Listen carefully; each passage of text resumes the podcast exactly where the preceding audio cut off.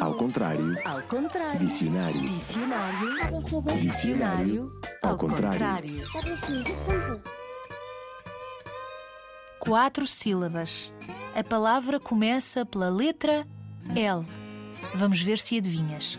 Tem a ver com este mês, este mês de abril, mas não só. Tem a ver com todas as pessoas, tem a ver com o mundo inteiro. Tem a ver com a felicidade e com os nossos direitos enquanto seres humanos. É um direito que qualquer pessoa tem de agir sem ser obrigada a fazê-lo. De agir de acordo com a sua vontade, desde que cumpra a lei.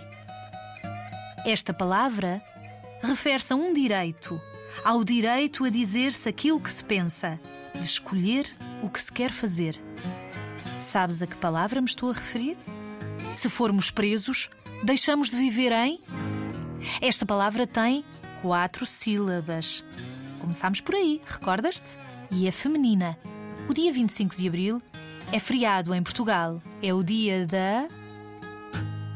É um nome comum. Mas há senhoras que, em vez de Maria, Ana ou Carlota, se chamam assim. Por isso, pode ser um nome próprio. Prisão, controlo, escravatura são antónimos desta palavra. Representam o contrário desta palavra. Independência, autonomia, autodeterminação são sinónimos desta palavra. Já sabes qual é? Liberdade. Muito bem. Uma das mais bonitas palavras do dicionário da humanidade, em todas as línguas.